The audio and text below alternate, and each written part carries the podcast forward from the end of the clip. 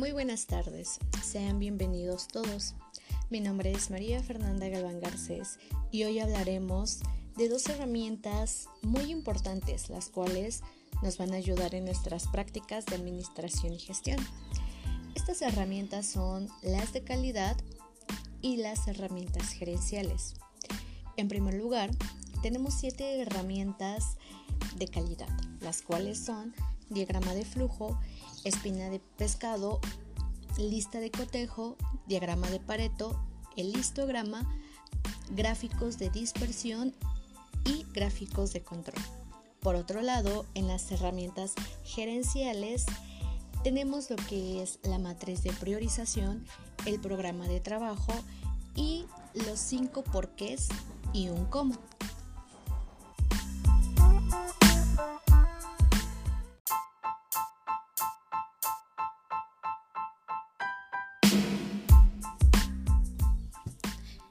Si estamos listos, es momento de empezar con un poco de introducción sobre las herramientas de calidad.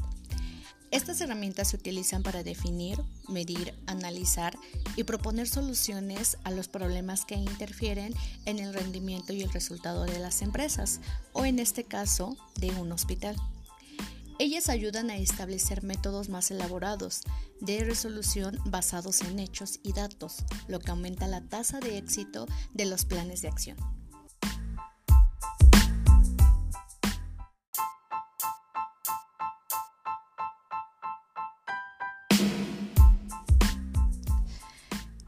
Este preciso momento nos estaremos preguntando, ¿qué son las herramientas gerenciales? Bueno, las herramientas gerenciales son todos aquellos métodos empleados para hacer más eficaz la labor de dirección de una organización, apoyar a los tomadores de decisiones a determinar un modelo directivo y acoplarlo a su estructura.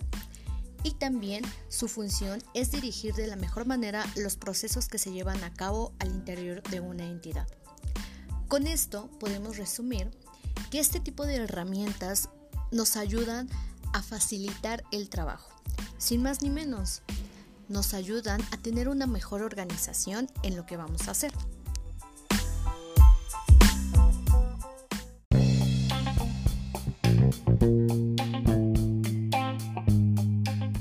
Ahora les explicaré dos herramientas de calidad. La primera es el diagrama causa-efecto o también llamado diagrama de Ishikawa. Este diagrama es una herramienta efectiva para estudiar procesos y situaciones y para desarrollar un plan de recolección de datos. ¿Para qué nos sirve? El diagrama permite que los grupos organicen grandes cantidades de información sobre el problema y determinar las posibles causas. Asimismo, aumenta la probabilidad de identificar las causas principales. Su principal objetivo fundamental es llegar a la causa o raíz principal del problema para reducirlo o eliminarlo.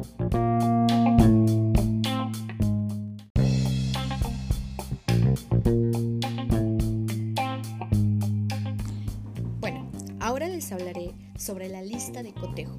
¿Qué es? Bueno, esta lista actúa como un mecanismo de revisión durante el proceso de enseñanza-aprendizaje. ¿Y para qué nos sirve? se utilizan para comprobar la presencia o ausencia de una serie de características definidas en el desempeño de contenidos, aprendizajes, habilidades o conductas.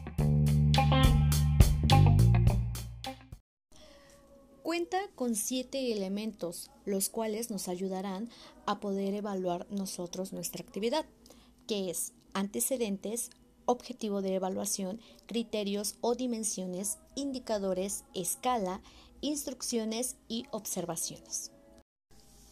Bueno, y por último les hablaré de una herramienta gerencial, que es nada más y nada menos que el programa de trabajo. Este nos sirve principalmente para saber en todo momento las tareas que se han de realizar, cuándo y quién las ha de llevar a cabo.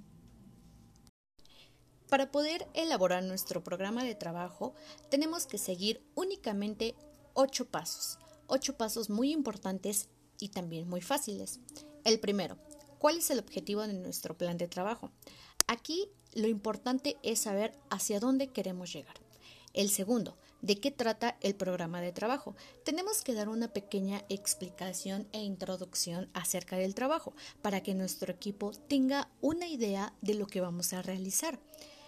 El tercero, ¿cuáles son las metas y objetivos? Como ya lo había mencionado, es muy importante tener en mente hacia dónde queremos llegar. Nuestros objetivos deben de ser alcanzables, medibles, específicos, realistas y también saber en qué momento se van a entregar. El paso número cuatro es de qué recursos disponemos. Aquí debemos de tener en cuenta cuáles son los materiales, la tecnología e incluso estancias con las que podemos contar. El número 5. ¿Quiénes van a ser las partes responsables? Aquí es en donde se va a realizar el reparto de las tareas. La 6. ¿Cuál va a ser tu estrategia para alcanzar los objetivos? Este es el punto más importante y crítico, porque aquí es en donde vamos a emplear las actividades, en donde vamos a ver qué se va a hacer, cómo se va a hacer y teniendo en claro nuestros objetivos. El paso número 7. Posibles obstáculos. ¿Tienes algún plan de contingencia? Debemos de estar preparados para todo, por si hay algún fallo en nuestro programa de trabajo. Debemos saber cómo solucionarlo y salir de ese problema de inmediato. Y por último, ¿se han alcanzado los objetivos? Es nuestra evaluación.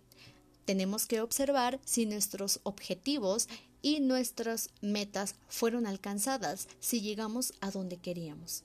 Y bueno, así de manera sencilla se realiza un programa de trabajo. Eso sería todo de mi parte. Espero esta pequeña información les ayude de mucho. Gracias.